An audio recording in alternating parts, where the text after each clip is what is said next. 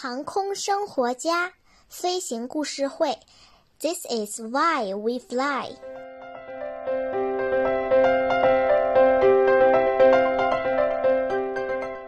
飞行故事会如期给大家带来航空故事，带来我们的问候。我是上官。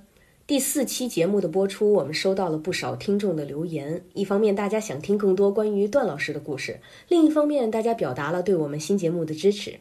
谢谢大家，你们的关注是我们前进的动力，加油！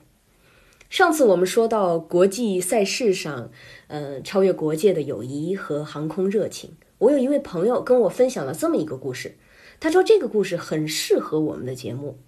我的这位朋友呢，来自美国，是国际空中机器人大赛的创始人罗大志先生，他还在学习中文。今天由我来给大家转述这个故事。首先补充一下国际空中机器人大赛的背景：大赛创始于1991年，为了推动全自动飞行控制技术在现实生活中的运用，于是大赛诞生了。截至今日，大赛已经成功地完成了八代任务，第九代任务将于今年正式启动。这已经有近三十年历史的空中机器人大赛，集结了来自全球的各大高等学府的代表队。国内的代表队有很多，都是咱们赫赫有名的学校，其中清华大学和浙江大学绝对是明星队伍了。为什么这么说呢？因为清华大学获得了第六代任务的大奖，而第七代任务则由浙江大学斩获大奖。当年的新闻到现在我还记忆犹新，我浙江大学的朋友兴致勃勃地和我分享了他们获奖的喜悦。每代任务都得经过好几年的摸索和比拼，人们常说求胜心是人类不断前进的动力，绝对没错。在这一次又一次的迭代中，科技也因此进步了。那已经是十年前的事情了。第四代任务需要让无人直升机在三公里的偏远地区进行远程作业，比赛场地设在美国佐治亚州的某空军基地周边。无人直升机要穿越各个障碍，到达指定地点完成任务。有一个队伍在飞行过程当中，直升机没有朝着目的的方向去前进，反而越飞越远，眼看着就要飞出控制范围。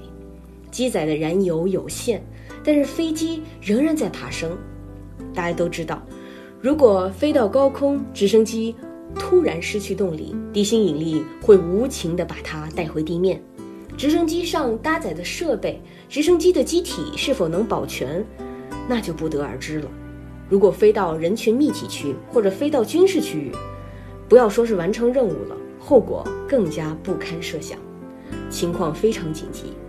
这时候带队老师也慌了，冲着参赛队员们大喊：“Control the plane！”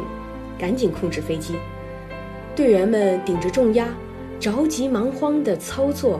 可是效果并不明显，不难想象，不远处是观赛的人们，还有各队的队员，又是比赛的场景，人群骚动，这压力，这紧迫感，给操控的队员提出了非常艰难的挑战。说时迟，那时快，旁边的南达科他大学的队员已经抢过了电脑，开始操作，大家还在一顿错愕之中。南达科他大学另外的队员赶紧上前解释：“我们和你们用的是同一套地面站系统，兴许我们能把飞机救回来。”噼里啪啦一顿操作，一串串代码敲进去，一条条指令传出来。几分钟之后，渐渐地看到直升机的航向调整，慢慢下降了高度，冲着指定的降落位置缓缓落下。人群中爆出了热烈的掌声，飞机回来了。危机解除了。这次营救是大赛上值得称道的故事之一。就如他们所说，比赛的目的是为了征服任务，而不是征服其他队伍。其他队伍其实只是你征服任务的途中的同行人罢了。如何出色的完成任务更加重要。专注了目标，日新月异的突破和创新也就随之而来了。在他人出现危机的时候，伸出援手，敢于冒险，敢于决策，这就是自古以来的科技精神，也是航空的真谛。相信类似的故事在航空竞赛中还有很多很多。说起航空竞赛，就不得不说航空业的黄金年代。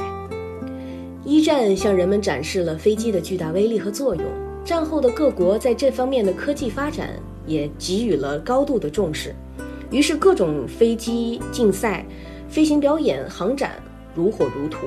正是在这些交流活动中，航空技术出现了重大的突破和创新，例如金属材料结构啊、单翼机、喷气机等等等等。短短的二十年，竟是可以大书特书的历史事件。以后咱们有机会专门聊聊那个黄金年代。今天咱们就到这里，谢谢收听，感谢罗大志先生的故事。